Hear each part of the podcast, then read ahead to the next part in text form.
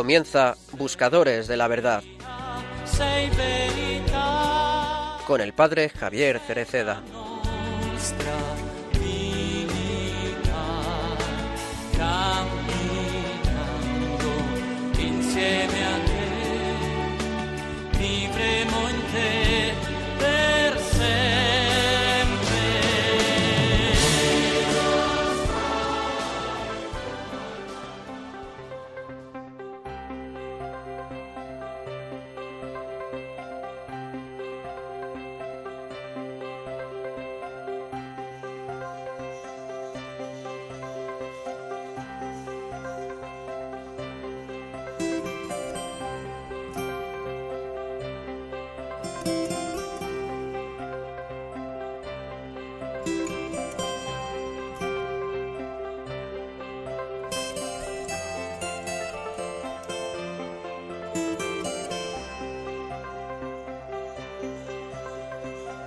Jesús nos exhorta a estar preparados para su venida.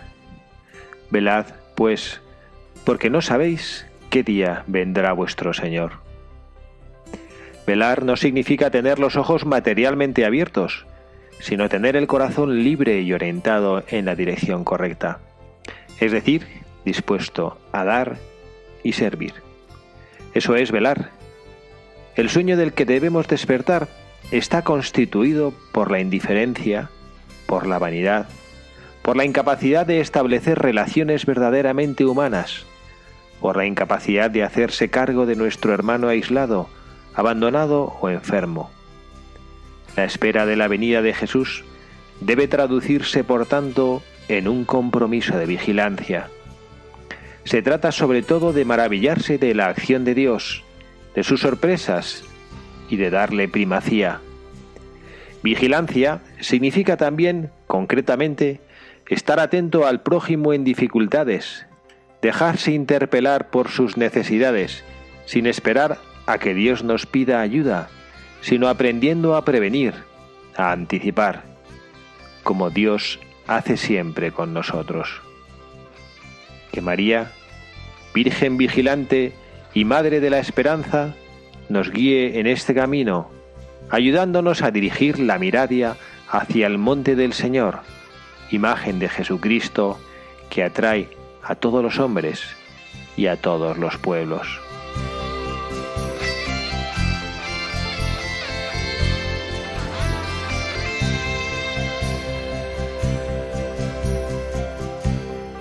Buenas tardes, queridos amigos, queridos buscadores de la verdad en este nuevo programa en el que nos encontramos este sábado 5 de diciembre, en esta primera semana de Adviento, este tiempo precioso de luz y de esperanza, este tiempo en el que la Iglesia nos invita a levantar la mirada, levantaos, alzad la cabeza, se acerca vuestra liberación, nos invita a levantar la mirada hacia lo que el Señor viene a decirnos, hacia el acontecimiento que va a cambiar la historia de la humanidad. Acontecimiento que sucedió hace más de dos mil años, pero que cada Navidad volvemos a recordar, volvemos a revivir y volvemos a permitir que inunde nuestro corazón de esperanza. No escapa a todos nuestros oyentes que estamos viviendo épocas difíciles. Lo decimos en los últimos programas, lo vivimos todos. Estamos en una situación un poquito de agobio, de inquietud, de preocupación. Lo notamos en quienes están a nuestro alrededor, que parece como que algo nos está robando la alegría de existir, algo nos está quitando la fuerza de vivir. Y Jesucristo, como siempre, la respuesta a todos los interrogantes que hay en el corazón del hombre, nos hace que levantemos la mirada del corazón para recordar que Dios nuestro Señor no es ajeno a todo lo que nos sucede, y que vuelve un año más a recordarnos con este aniversario del nacimiento de su Hijo Jesucristo, que sigue creyendo en el hombre, que sigue presente en nuestro mundo, que sigue amándonos por encima de todo y que sigue siendo fiel al compromiso que hizo cuando nos envió a su Hijo Jesucristo y Él nos prometió que nunca nos dejaría solos. Yo estaré con vosotros todos los días hasta el fin del mundo. Esto es lo que nosotros queremos vivir, esto es lo que nosotros luchamos por creer y esto es lo que hoy, en este día, en este sábado 5 de diciembre, en este programa de Buscadores de la Verdad, vamos a tratar de recordar juntos, como el Papa Francisco nos ha invitado. Hemos leído hoy uno de los ángelus del año pasado, del Adviento pasado. El Papa nos invita a preparar nuestros corazones a lo que está por venir, a que levantemos la mirada. Y quien les habla, el Padre Javier Cereceda, un sábado más. Saben que tenemos a nuestra compañera de programa atendiendo y cuidando a su hijo Pedrito. Bueno, pues me toca estar no solo, que el cristiano nunca está solo cuando está con el Señor, y menos cuando está hablando del Señor. Pues viviremos un ratito juntos de este sábado, de este sábado de Adviento, preparándonos para que nuestro corazón pueda encontrarse un poquito con el Señor y para que hagamos aquello para lo cual, no sé si la palabra es correcta, el Señor diseñó este tiempo de Adviento. Preparar, tiempo de preparación, tiempo de espera, este color morado que vestimos los sacerdotes en las santas misas durante el tiempo de Adviento, que significa un tiempo de espera. Estamos esperando que suceda algo. Y el tiempo de espera siempre genera un poquito de inquietud, porque bueno, a ver lo que va a venir o que no va a venir, cómo va a ser, cómo va a afectar a mi vida, cómo me va a cambiar mi vida.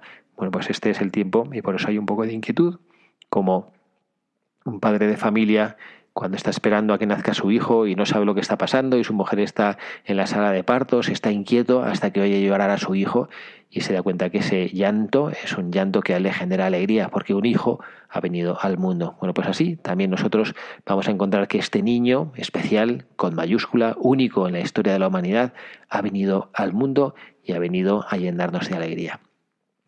Les recuerdo la dirección de correo electrónico a la que pueden escribirnos si quieren comentar cualquier cosa o quieren contactar con todo el equipo de programa Buscadores de la Verdad. Pueden escribirnos a la dirección de correo electrónico buscadores de la verdad arroba radiomaria.es buscadores de la verdad arroba radiomaria.es y bueno, he pensado que en este sábado de Adviento, ya un poquito cerca, apenas nos faltan 20 días para celebrar la Navidad, eh, qué personajes de la historia podíamos encontrarnos que nos ayudasen a ir acercándonos y a ir adentrándonos en ese misterio de lo que va a suceder.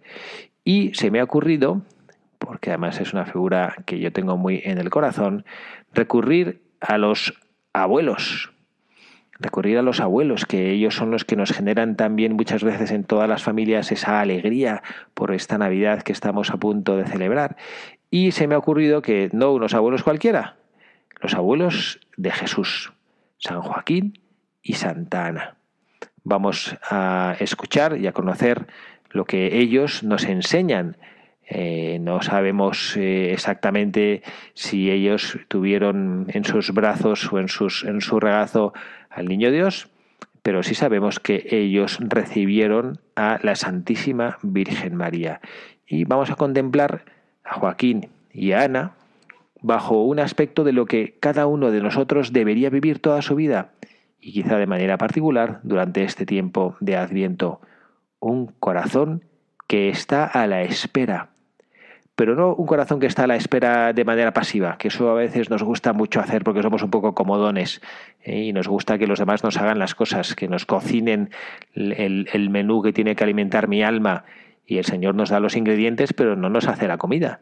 Tenemos que aprender, como Joaquín y Ana, a esperar activamente, preparar los caminos del Señor, lo leíamos el domingo pasado en la liturgia, en la Santa Misa, preparar el camino del Señor pero también, además de preparar el camino del Señor, preparar nuestros corazones, nuestros propios corazones, para que el Señor pueda llegar a ellos. Bueno, pues vamos a leer esta pequeña biografía. hemos recuperado para el programa de hoy a nuestro queridísimo padre Iraola Goitia, que también nos ofrece en su libro precioso que se titula María el Carpintero y el Niño, nos presenta en el primer capítulo a Ana y a Joaquín. Y esto es lo que vamos a leer. Vamos a hacer una lectura disfrutando la riqueza de este texto y que también nos ayude a contemplar y a preparar nuestro corazón para lo que esta Navidad tiene que ser, como Joaquín y Ana prepararon su corazón para, una vez que habían encontrado a su hija, de una manera inconsciente saber que también a través de ella llegaría el Redentor, el Mesías, el Señor.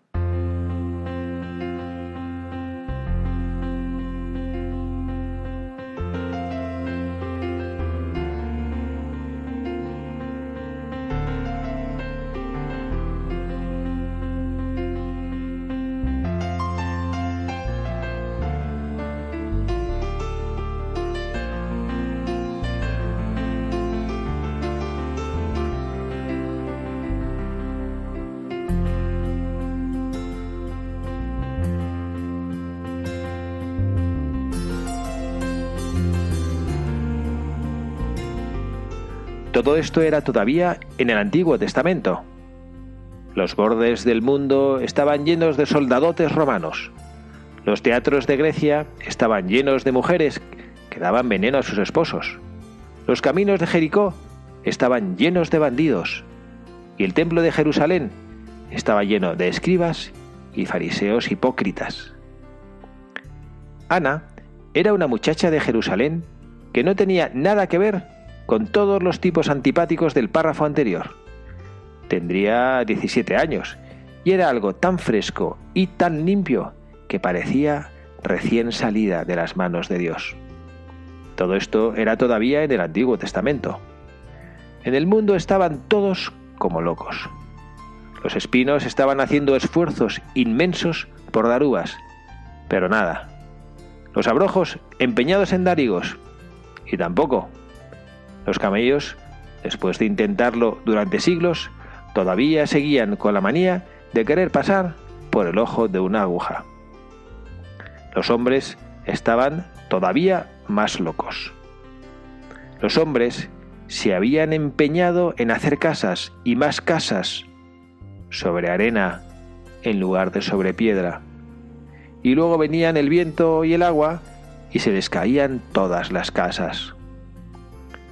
Los hombres daban perlas a los cerdos, ponían las lámparas encendidas debajo de los celemines y pintaban de blanco los sepulcros. Entre los pocos hombres del Antiguo Testamento que no estaban conformes con todas estas locuras, estaba Joaquín. Joaquín nunca pretendió hacer pasar a su camello por el ojo de una aguja, entre otras cosas porque nunca tuvo dinero para permitirse un camello.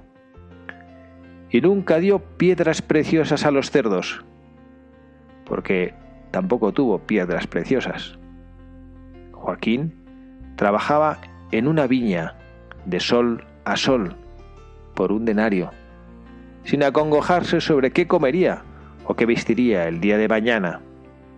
Era partidario de los lirios del campo, vestidos por Dios mejor que Salomón, y de las aves del cielo a las que alimentaba el Padre Celestial. Por las tardes, cuando el amo de la viña les pagaba el denario a los jornaleros, Joaquín no protestaba porque el amo les diese también un denario a los que habían trabajado solo por la tarde. Y es porque a Joaquín no le importaba el dinero. Un tipo raro este Joaquín, un pobre despistado que no sabía todavía que el hombre es un vertebrado ganador de dinero. Pues bueno, sucedió que un día Joaquín vio a Ana por una calle de la ciudad. Y en aquel momento empezó a tambalearse todo el Antiguo Testamento. Ana iba guapísima, con el vestido de los sábados, y todavía mucho más guapa, vestida toda por dentro, con la gracia santificante que le asomaba por los ojos. Joaquín decidió hablar con Ana, y con el padre de Ana, y si era preciso, con el abuelo de Ana, y hasta con el patriarca Jacob. Joaquín había tomado una decisión el Antiguo Testamento se estaba haciendo antiquísimo. Por fin Joaquín habló con Ana, y después de haberle dicho unas cuantas cositas que no se conservan en las historias, pero que nos las figuramos muy aproximadamente, le dijo que antes de responderle que sí o que no, él, Joaquín, tenía que informarle francamente de varias cosas. Que no tenía piso, que no tenía divisas, ni talentos, ni dracmas, ni sextercios, ni nada, que sólo ganaba un denario al día. Ana respondió muy seria que ella no se había enamorado del piso de Joaquín, ni del dinero de Joaquín, ni del abrigo de cordero persa que pudiera regalarle Joaquín, sino que se había enamorado de Joaquín. Y se casaron. En el principio era el verbo, y el verbo estaba ante Dios, y el verbo era Dios. Y parece que había tanto amor en el verbo de Dios que se le estaba haciendo pequeño el cielo Claro que nosotros nunca estamos de acuerdo con Dios sobre qué es lo grande y qué es lo pequeño. Dios maneja esas dimensiones secretas que nosotros no acabamos de comprender, las dimensiones que se agrandan hacia lo humilde, lo puro, lo pobre y lo sencillo. Las únicas cumbres que se tocan con lo infinito, porque siempre está detrás de ellas Dios. Y resulta que el Verbo quiere amar más a los hombres pequeños y enredados en sus dimensiones de lo caduco, a los hombres enloquecidos en la valoración de lo mucho y de lo poco, a los hombres enfermos de un empacho de dinero y de cosas y de ciencias. Joaquín y Ana, lo sabe muy bien Dios, son dos de los pocos seres humanos que no están enfermos ni de dinero, ni de cosas, ni de saberes. Y Dios siente ganas de volver a crear otra vez el universo, o algo más grande que el universo. Y un día, toda la fuerza creadora de Dios baja hasta Ana y Joaquín y Ana y Joaquín, juntamente con el Padre y el Hijo y el Espíritu Santo, traen a la existencia a algo que es inmensamente más grandioso que todo lo que creó Dios en aquellos siete días grandes del principio del mundo. María. Parecía que todo seguía igual en el mundo. Los soldados romanos seguían matando bárbaros, los hombres ricos seguían ampliando sus graneros para dormir tranquilos cuando llegasen a viejos. Los escribas y fariseos seguían entrando y saliendo del templo y dando normas muy serios a todos los demás. Ana seguía encendiendo la cocina, lavando la ropa y remendando la túnica de Joaquín. Y Joaquín seguía trayendo todas las noches un denario a casa hasta que un día Ana vino con su primer gran secreto de esposa. ¿Sabes, Joaquín? Creo que era verdad. Lo que no sabían Ana y Joaquín era que la serpiente del paraíso llevaba ya varios días comiéndose a sí misma por la cola. Tampoco sabían que las nubes llevaban varios días tocando las campanas y que la tierra, vista desde el cielo, se veía toda azul, como se ve el cielo desde la tierra. No sabían que era, por primera vez, la fiesta de la Inmaculada Concepción.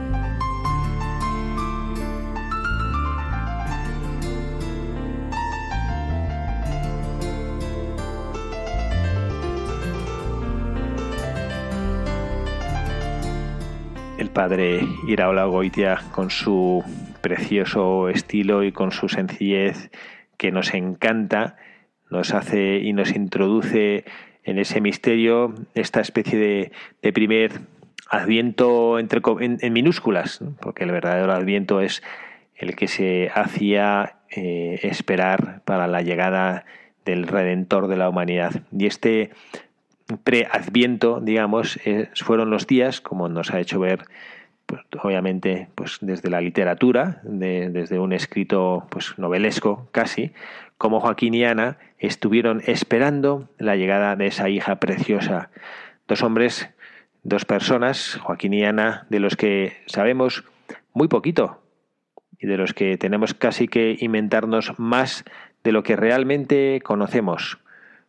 Dos santos que fueron los padres de la Santísima Virgen María y obviamente con ello los abuelos directos de Jesús. Dos personas que fueron elegidas por Dios para ser la madre de la Santísima Virgen María. Ambos provenían de la casa real de David y sus vidas las dedicaban completamente a la oración y a las buenas obras.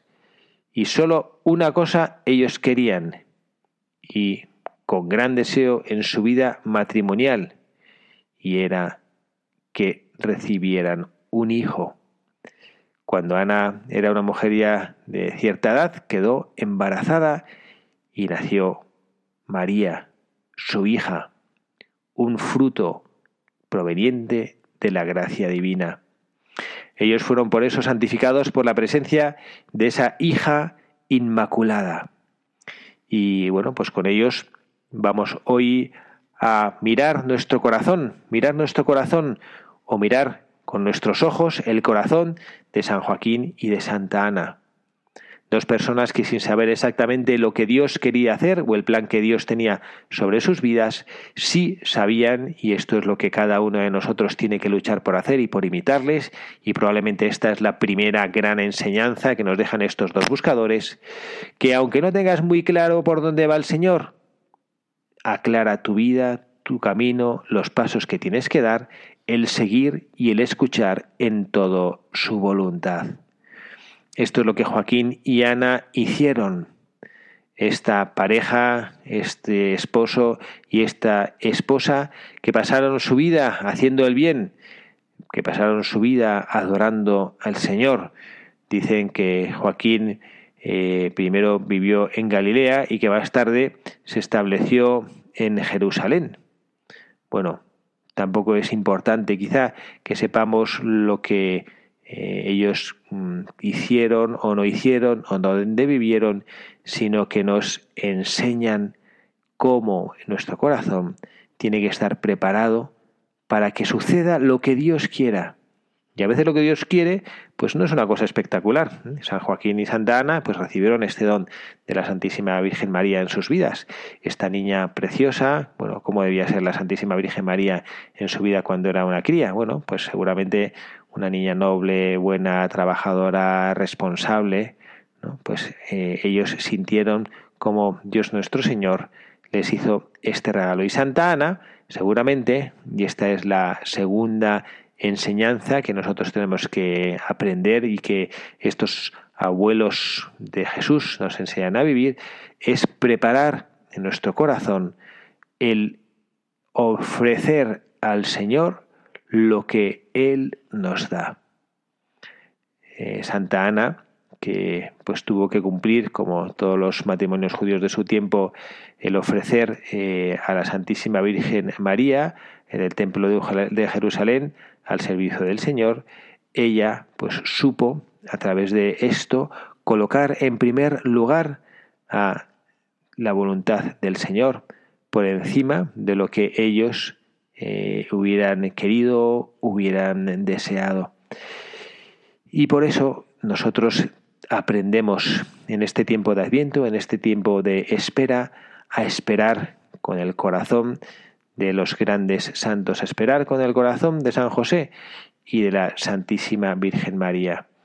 Nos cuenta en el Padre de Goitia en su, en su texto pues que, con ese estilo que ya hemos conocido en Buscadores de la Verdad bastantes veces que es agradable, un escrito parece que es un poco para, como para niños, pero que también nos deja mucha amiga, nos hace ver cómo vivían rodeados, como nosotros vivimos rodeados hoy.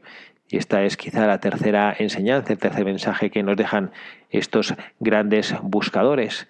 Nos hace ver que no tenemos nosotros que dejarnos llevar por lo que el mundo hace, porque el mundo está a veces un poquito como loco lo explica el padre hoy de una manera que nos parece un poco cómica, pero que tiene también mucha amiga. Dice, los espinos estaban haciendo esfuerzos inmensos por dar uvas, pero nada, los abrojos empeñados en dar higos y tampoco, los camellos intentando pasar por el ojo de una aguja y nada. Los hombres estaban cada día más locos. Bueno, esto es un poco lo que nos pasa a nosotros a veces también, ¿no? Que estamos un poco locos, ¿por qué? Y lo resume también muy bien el padre, porque dice que nos empeñamos en construir casas sobre arena y no casas sobre roca. Y esta, como digo, es la tercera enseñanza que nosotros podemos acoger fácilmente, no porque sea fácil de realizar, porque es verdad que eh, esto de construir las casas sobre arena no es que nadie lo quiera hacer eh, de una manera, pues, como, digamos, mm, imprudente o como si cada uno de nosotros quisiera construir una casa que se fuera a desarrollar así sino porque a veces en las cosas que hacemos sin pensar vamos construyendo o vamos apoyando en nuestras vidas eh, pues lo que hacemos, lo que queremos, eh, en algo que no merece mucho la pena. ¿Mm? Joaquín, como hombre que nosotros estamos invitados hoy a contemplar en nuestras vidas, él nunca pretendió hacer cosas que le dieran mayor gloria a los ojos de los hombres. Nunca pretendió que el aplauso del mundo fuera algo que orientase su vida. Él lo que buscaba era dar gloria a Dios con su existencia, de una manera que no podemos nosotros comprender cuando en nuestra vida tratamos siempre de tener la seguridad de saber lo que está pasando. No lo sabía, como tampoco San José, su yerno tampoco lo sabía, tampoco lo tenía muy claro qué buen ejemplo y qué buena luz nos dejan San Joaquín y San José, dos personas que colaboraron de una manera directísima con el cumplimiento del designio de Dios sobre el mundo, pero sin tener exactamente claro lo que estaba pasando. El propio San José no tuvo la aparición como la Santísima Virgen María y sin embargo cumplió a la perfección lo que el Señor esperaba de él. El propio San Joaquín ni siquiera, todavía mucho más lejos de José, de enterarse y de saber qué es lo que estaba sucediendo. Y sin embargo también él supo preparar a la Santísima Virgen María, supo hacer que su corazón estuviera limpio como el Señor le había creado. Por eso al final acaba el Padre diciendo en la primera fiesta de la Inmaculada Concepción, en ese momento en que la Santísima Virgen María, libre del pecado original, es concebida en el seno de su madre. Y San Joaquín después supo cuidar ese corazón inmaculado, ese corazón puro, para que el mundo no lo contaminase y por eso el padre de la Goitia, de manera novelada, entiende perfectamente cómo debía ser San Joaquín, nombre bueno y noble, que supiera, no porque fingiera o no porque improvisara o no porque disimulara, sino porque era noble y tenía un corazón puro, supo cuidar el corazón de su hija, supo hacer que el mundo no mancillara o no corrompiera ese corazón limpio, ese corazón puro, ese corazón que había sido concebido porque Dios así lo dispuso sin mancha de pecado original. Y nosotros en este adviento pues estamos invitados a vivir así, a vivir también nosotros preparando nuestro corazón para recibir al Señor, preparando nuestro corazón para que ese niño Dios que viene a alojarse en nuestro corazón, que viene a estar con nosotros, no vea corrompido el lugar donde ha de hospedarse por nuestra miseria, por nuestro pecado, por nuestra debilidad, por nuestra fragilidad, por nuestro egoísmo. Adviento significa eso, preparar el corazón para lo que está por venir advenire, adviento, advenire, lo que está por venir. Qué regalo nos hace el Señor con este tiempo precioso de el Adviento, estas cuatro semanas para poder limpiar nuestro interior, como hacen los niños. Yo recuerdo en el colegio durante tantos años he tenido el privilegio de trabajar, como el capellán de primaria dejaba a la entrada de la capilla un montón de paja de una bala de heno que traía y a los niños les decía, bueno, si tú quieres preparar tu corazón para que nazca el niño Jesús, haz una obra buena, una obra buena que lo prepara en tu corazón y que le hace que el Señor encuentre un lugar confortable. Y entonces tú, esto es una recomendación, si a alguien le gusta la idea, que lo haga también, no lo pueden hacer en casa. Cada vez que haces una obra buena en ese pesebre que ahora mismo está vacío porque todavía no ha nacido el niño Dios, tú puedes depositar una pajita y luego cuando hagas una pajita no hace nada, pero ya dos, tres, diez y con todos tus amigos cincuenta, cien, mil y de pronto ese pesebre duro de madera está perfectamente acolchado por tantas y tantas pequeñas pajitas que hacen que sea un lugar confortable y un lugar agradable. Pues así tiene que ser tu corazón.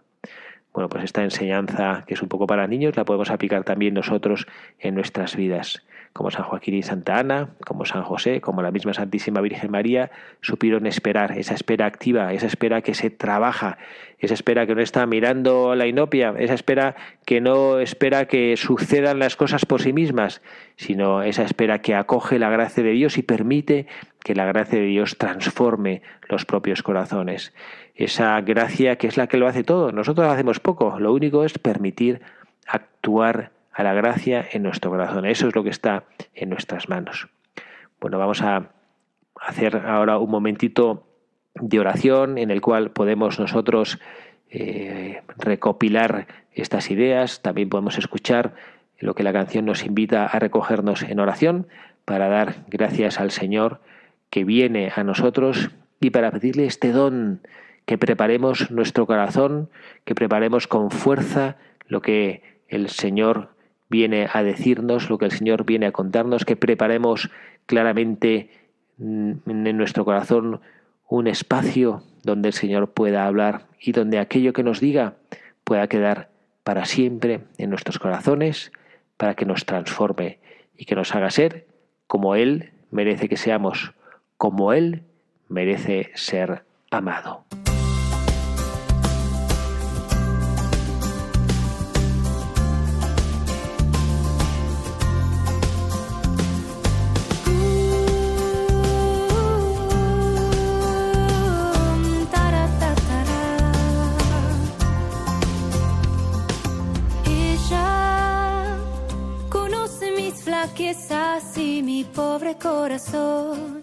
Y aún así me llama estrella que guía en la tormenta y apaga el temor. Nos llena de su gracia, solo un paso debo dar. Si con ella quiero estar, no me soltaré jamás.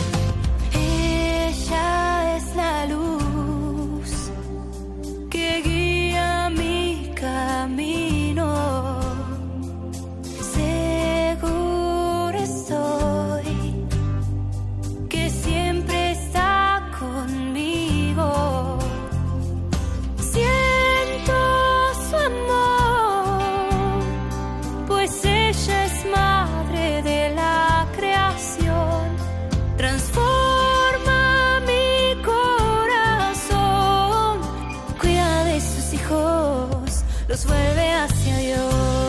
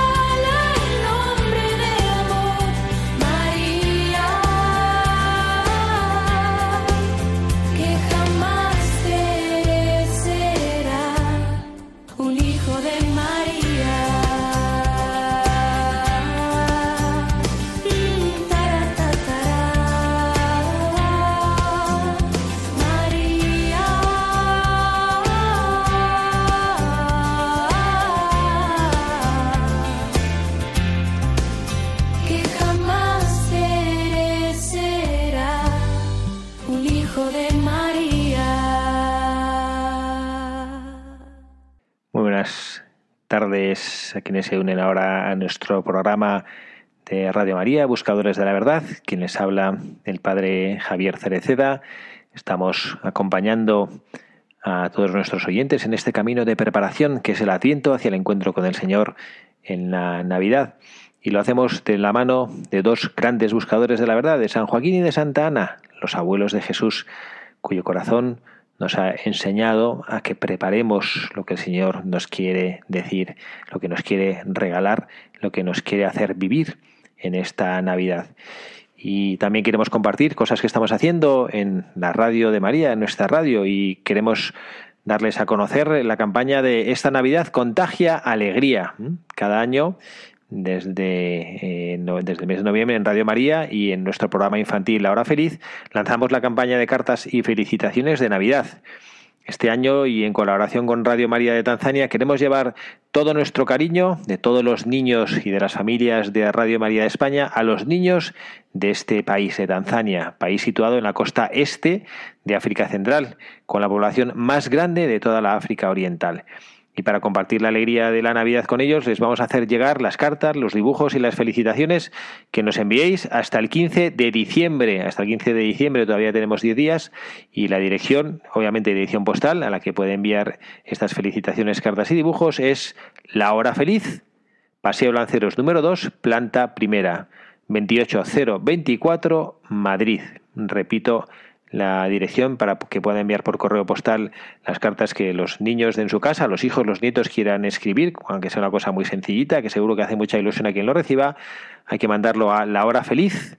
La dirección es Paseo Lanceros número 2, planta primera, 28024, Madrid.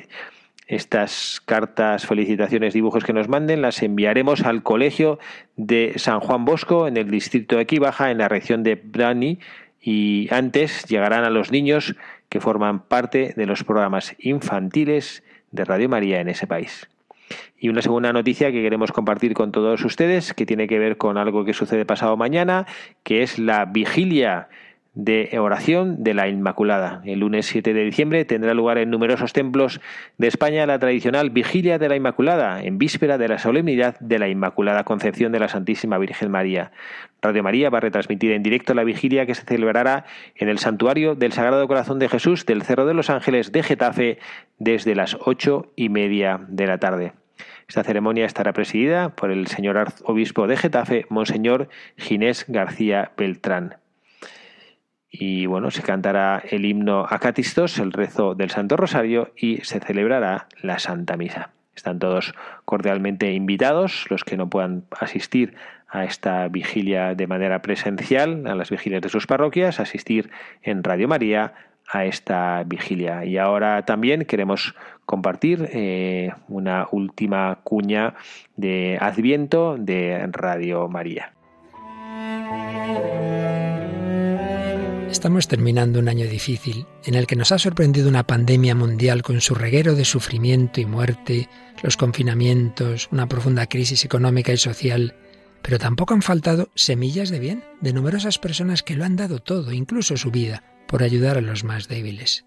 En Radio María también hemos experimentado, junto a muchas dificultades y dolor, la alegría de ser una gran familia, si por nuestra parte nos hemos esforzado en sostener la fe y oración de todos, en alimentar la esperanza, acompañar a ancianos y enfermos, de la vuestra hemos recibido infinidad de testimonios sobre el bien recibido a través de nuestras ondas y mensajes de oración por nuestro personal y voluntarios. También nos ha impresionado el gran número de personas agradecidas que, en plena crisis, han querido aportar sus donativos, aunque fueran pequeños, para extender esta radio evangelizadora. El Adviento es una nueva ocasión para anunciar, de la mano de la Inmaculada, la luz de la esperanza, más fuerte que todas las tinieblas del mal. Estamos seguros de seguir contando con tu ayuda para hacerlo. Puedes informarte de cómo colaborar llamando al 91 822 8010 o entrando en nuestra página web radiomaria.es. Con María se puede.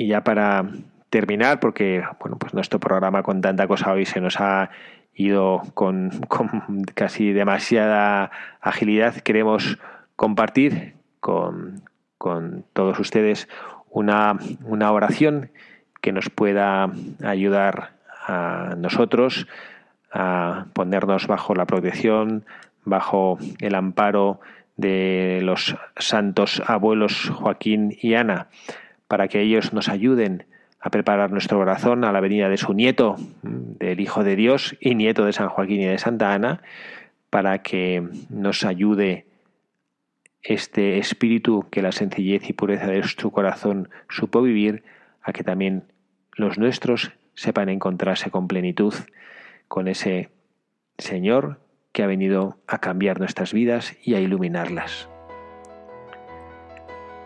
Santos Joaquín y Ana, otorgadnos la bendición por vuestra gran fe y amor. Por vuestro respeto y reverencia por lo sagrado de la vida humana, Dios os concedió ser los padres de María, la Madre del Señor.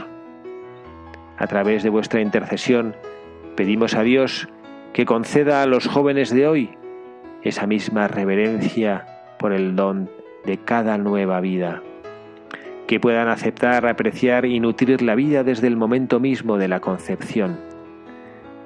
Concédenos a todos nosotros, en nuestra patria, un renovado cariño y aprecio por cada vida humana. Pedimos también, Santos Joaquín y Ana, que nos concedáis la gracia de aprender a orar con fervor de no poner nuestro corazón en los bienes pasajeros. Pedimos, santos Joaquín y Ana, que nos concedáis un amor vivo, un amor que dure a Jesús y a María, y que en este tiempo de Navidad aprendamos a tener el corazón abierto y aprendamos a recibir al Hijo de Dios, a cogerlo en nuestro corazón y que en Él pueda vivir siempre Amén.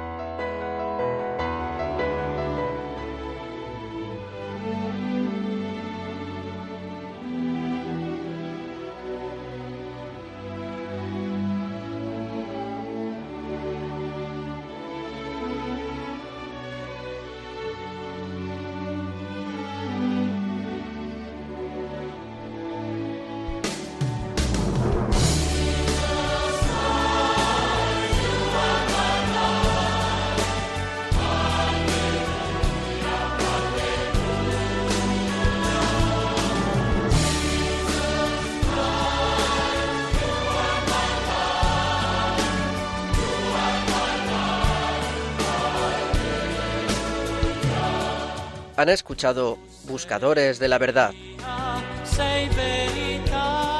con el padre Javier Cereceda.